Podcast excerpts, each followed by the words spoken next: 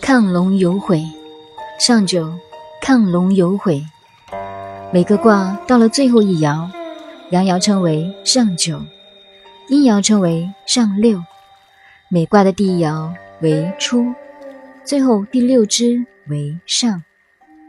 前的九五在外卦而言是中爻，人取其中则是，事物取其中则是。到了顶点则不是。没有出头也不是，所以《易经》告诉我们正中之位。算命看走运不走运，就看是不是得其时、得其中。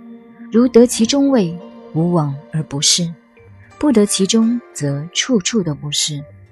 这个中也可读成中的音，如打靶打中了，对了。到了上九，就是亢龙有悔，抗者高也。高到极点，高到无畏，贵到无名。中国的哲学，皇帝自称寡人、孤家，位置到了最高处就很寂寞，听到的都是好话，简直听烦了。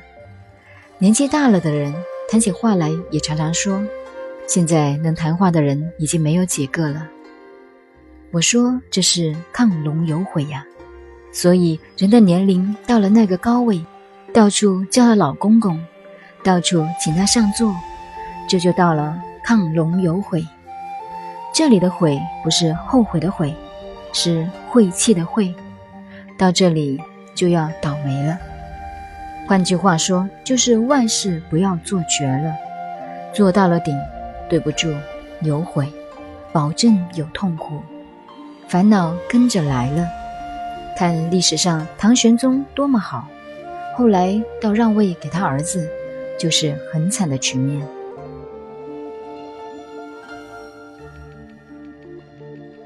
您好，您现在收听的是南怀瑾先生的《易经杂说》，我是播音静静九 A，微信公众号 FM 幺八八四八，谢谢您的收听，再见。